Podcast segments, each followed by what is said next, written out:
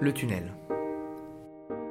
Imaginez une immense galerie sous une montagne, une grotte mal taillée, encombrée de poutres, de planches, de rochers, avec des creux, des bosses, des lumières, des obscurités.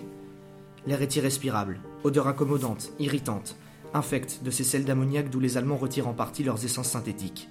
Poussière de pierre détachée par les nombreux marteaux pneumatiques et remuée par les énormes pelleteuses mécaniques. Gasoil brûlé, rejeté par les petites décovilles circulant à la queue leu dans les deux sens. Gaz d'acétylène produit par les becs de milliers de lampes d'éclairage. Le tintamarre est effroyable. Un bruit monstrueux des pelleteuses mécaniques aux détonations formidables des mines qui sautent. S'ajoute le grincement ininterrompu des rames de wagons, les bruits saccadés des marteaux-piqueurs et des mille petites sonorités répétées par les échos.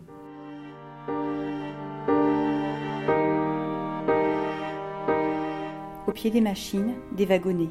Devant des montagnes de pierres, des hommes fiévreux s'agitent dans tous les coins et recoins. Il y a les mineurs, les pelleteurs, les débardeurs, les chauffeurs, les aiguilleurs, les Vorarbeiter, les Meisters, les Führers, les collaborateurs et les saboteurs. Les seigneurs se lèvent pour donner les coups de schlag. Les esclaves courbent le dos pour les encaisser sur les fesses. Et ce sont des grincements de dents, des cris de douleur, des départs précipités, des poursuites effrénées, des coups d'assommoir, des sauvageries brutales. Pan, vlan, flic, flac, coups de poing au cœur, coups de bottes dans les côtes, coups de barre à mille sur les reins, coups de manche de pelle sur la tête. Clac, clac, coups de revolver tirés par les SS. Nous subissons les pires traitements pour un labeur exténuant. L'homme épuisé, qui laisse tomber sa pierre, est traité comme un réfractaire.